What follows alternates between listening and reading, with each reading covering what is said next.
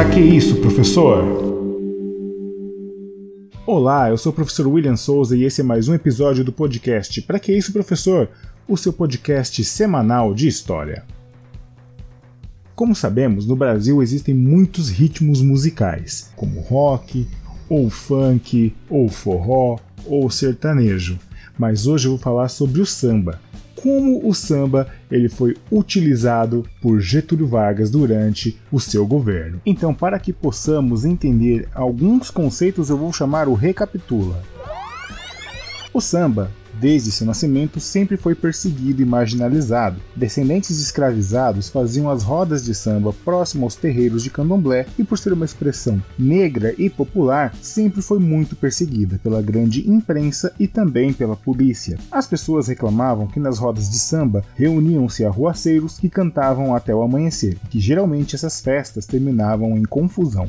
Ainda durante muito tempo, o samba ficou sendo muito mal visto, mas isso mudou quando reuniões na casa da tia Ciata passaram a ser o ponto de encontro dos sambistas. Tia Ciata foi figura importante nesse período. Fruto de improviso de diversos sambistas pelo telefone, foi o primeiro samba registrado pelo sambista Donga. A canção foi gravada em 1917 e agora o gênero, que antes era marginalizado, desce o morro e espalha-se pelo país. E assim, esse ritmo musical acabou sendo definido como a cara do Brasil. Vale ressaltar que essa apropriação do samba ela ocorreu na última fase da era Vargas, que durou de 1937 a 1945. E a principal característica desse período foi a face ditatorial do governo e também a censura através do DIP, que é o Departamento de Imprensa e Propaganda, que controlava as informações e contribuiu para criar o culto à personalidade de Vargas como grande líder, assim como Hitler fez na Alemanha e Mussolini na Itália. Então, dito isso, vem comigo e bora pra história!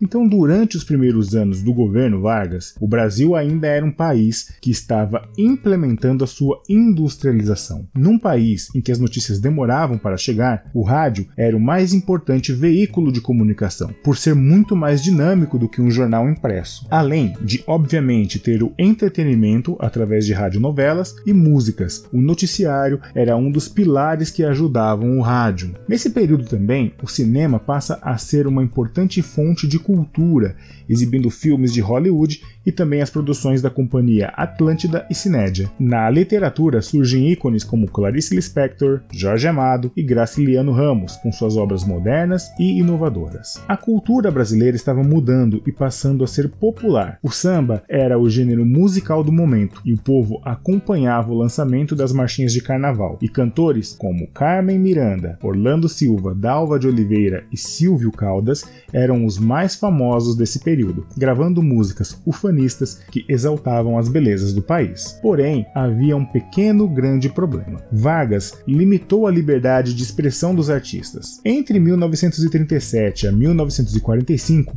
ele proibiu qualquer tipo de manifestação artística que criticasse o seu governo. Assim, foi criado o DIP, que é o Departamento de Imprensa e Propaganda, que fiscalizava e evitava que os artistas falassem mal do seu governo, e também investia dinheiro para que se fizessem propagandas para exaltar os seus feitos, e também programas oficiais como A Hora do Brasil, não confundir, gente, com a voz do Brasil. Um exemplo desse tipo de censura foi o que aconteceu com o sambista Wilson Batista. A música O Bonde de São Januário dizia os seguintes versos: O bonde de São Januário leva mais um sócio otário, só eu não vou trabalhar. Mas pela imposição do DIP tiveram que se alterar os versos, e aí ficou assim: O bonde de São Januário leva mais um operário, sou eu que vou trabalhar. Pois, pela visão do Deep, o verso anterior encarava o trabalhador como um idiota, e o samba sempre falava da figura do malandro. O malandro era sempre cantado nos sambas, era o sujeito liso que burlava as regras. Por isso, os sambistas cantavam os malandros pois são personagens que frequentam as rodas de samba. Noel Rosa, Senhor e outros são os principais cronistas do samba carioca, narrando as peripécias dos malandros, a vida boêmia e como estávamos chegando na era de ouro do rádio, o sucesso das músicas era inevitável. Porém, temos esse problema. O samba era um ritmo escolhido por Vargas por representar a brasilidade, mas o discurso do samba ia contra o que o presidente queria. Ele desejava que a música incentivasse as pessoas a abandonar a vida boêmia e fossem trabalhar. Com o samba como símbolo de cultura nacional, Vargas passou a incentivar a produção de obras que exaltassem o país, o trabalho e também o seu governo. Um grande exemplo de exaltação é o samba canção Aquarela do Brasil, de Ari Barroso, que acaba exaltando o país, mostrando as forças do Estado Novo. O regime de Vargas incentivou o rádio, para que ele fosse o meio de comunicação oficial em massa no Brasil. E isso ajudou na sua popularização e nas vendas do mercado fonográfico, criando vários ídolos. E isso ajudou na consolidação de grandes sambistas e cantores. Além disso, a Rádio Nacional ela passou a ser controlada pelo DIP, que aumentou o seu alcance. E quando acontece essa apropriação da cultura popular, o samba passa então a exaltar o país e acaba acontecendo que ele deixa de ser uma música dos considerados pobres e passa a ser uma música das elites. Ou seja, em parte, o samba perde um pouco das suas raízes. Seria como, por exemplo, um ritmo como o funk, que historicamente é marginalizado e ligado aos mais pobres, passasse a ser consumido por pessoas somente ricas, como acontece hoje em dia, e cantores que, por exemplo, nunca pisaram numa favela e passem a cantar as alegrias e tristezas de viver nela. Carmen Miranda e Ari Barroso eram muito identificados com as classes mais populares, porém são apreciados e consumidos pelas classes mais ricas. Assim, o samba passa a ser um produto do Estado Novo, vendendo para o mundo afora a imagem de um Brasil tropical, cheio de ziriguidum, muito trabalhador, ou seja, há uma severa descaracterização do samba, até mesmo de sua cadência e de suas letras. O projeto de Vargas deu muito certo, pois se apropriou da cultura popular para criar uma identidade nacional, a fim de unir a sociedade brasileira e também ajudar no seu projeto ditatorial.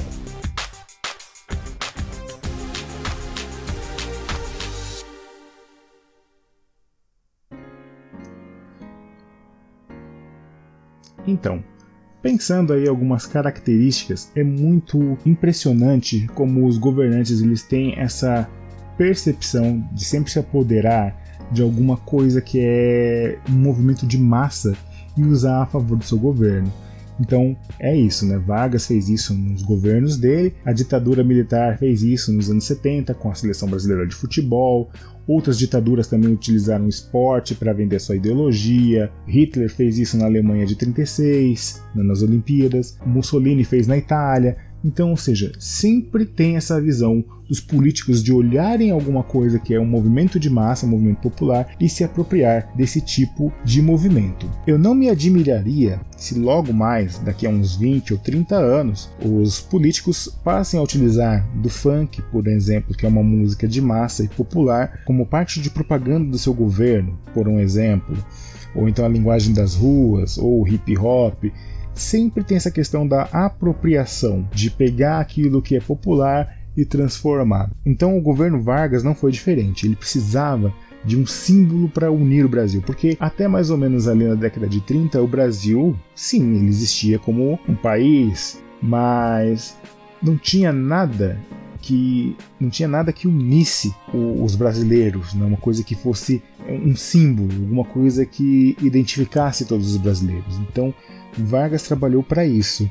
Então, essa ideia de adotar o samba, de unir os brasileiros, foi uma jogada de mestre, porque hoje em dia, quando se fala em Brasil, as pessoas sempre lembram do carnaval, sempre lembram do que? Do samba. Porém, também tem um lado polêmico. Como eu disse, os sambistas eles cantavam a vida do morro, cantavam é, as peripécias do malandro, a boemia, a luxúria, várias coisas assim. E o governo de Vargas, ele era um governo um pouco mais moralista, então ele precisava que o discurso que os sambistas é, faziam nas suas músicas ele fosse alinhado com o que ele queria. A questão do trabalhismo, por exemplo. O governo de Vargas ele foi muito marcado pelas grandes inovações que ele fez num curto período. Por exemplo, os brasileiros eles passaram a trabalhar e ter uma carteira assinada e ter alguns direitos como férias ou décimo terceiro, ou seja, é, vender essa ideologia que o trabalho ele dignifica, ele traz um monte de coisas legais para as pessoas, mas as pessoas precisam trabalhar, precisam abandonar a boemia, precisam largar a roda de samba, elas precisam se transformar, precisam se formar para trabalhar e gerar riqueza para o país. Então, através disso, ele instaura uma censura prévia. Então, as músicas elas tinham que passar por um crivo para que elas fossem aprovadas. Na ditadura civil-militar, né, ali em 64 até 85, tínhamos a censura também, então, ou seja, práticas que se repetem. Então, veja bem, quando tinha alguma música que ia contra o que o governo queria, ou falando mal do próprio governo, Vargas, através do DIP, ia lá e censurava essa música. Então, perseguições existiam várias e várias. E outra coisa que também eu posso salientar disso tudo é a propaganda do governo, ou seja, fez uma coisa minúscula, mas através do rádio, através da propaganda, através de alardear isso, aquilo que era pequeno passa a se tornar grande. Por quê? Naquele tempo não tínhamos internet, os jornais eles, eles traziam a notícia, mas traziam um pouco de defasagem né, do tempo que ela ocorreu. Então o rádio ele era muito dinâmico. Então e o jornal não, o jornal ele demorava, né? Às vezes tinha vilarejos, lugares que o jornal demorava às vezes uma semana para chegar. Então, é, através disso, vou usar um, um, meio de comunicação em massa para vender a minha ideologia, para fazer um sucesso, para alardear as coisas que eu faço e também montar a imagem né, do cara que é o preocupado, o pai dos pobres, aquele que tirou o Brasil do atraso. Então, toda essa construção em cima da imagem do Getúlio foi gerada pelo rádio. E ele soube usar muito bem esse veículo para vender o seu governo e a sua ideologia. E o samba foi utilizado e patrocinado muitas vezes por ele para vender essa imagem do Brasil brasileiro, o Brasil que dá certo.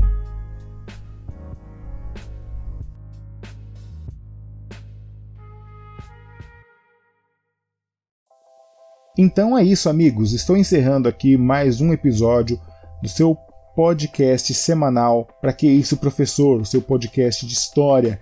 Então, quem quiser trocar uma ideia comigo, mandar mensagem, conversar, xingar, reclamar, estou à disposição. Entre em contato no e-mail souzawilliam1983@gmail.com. Souza com S William com W, dois L's e M no final. Souza William 1983 arroba gmail.com. Eu gostaria de agradecer a todos vocês que estão curtindo, baixando, compartilhando, mandando mensagens. Muito obrigado, vocês me incentivam a continuar.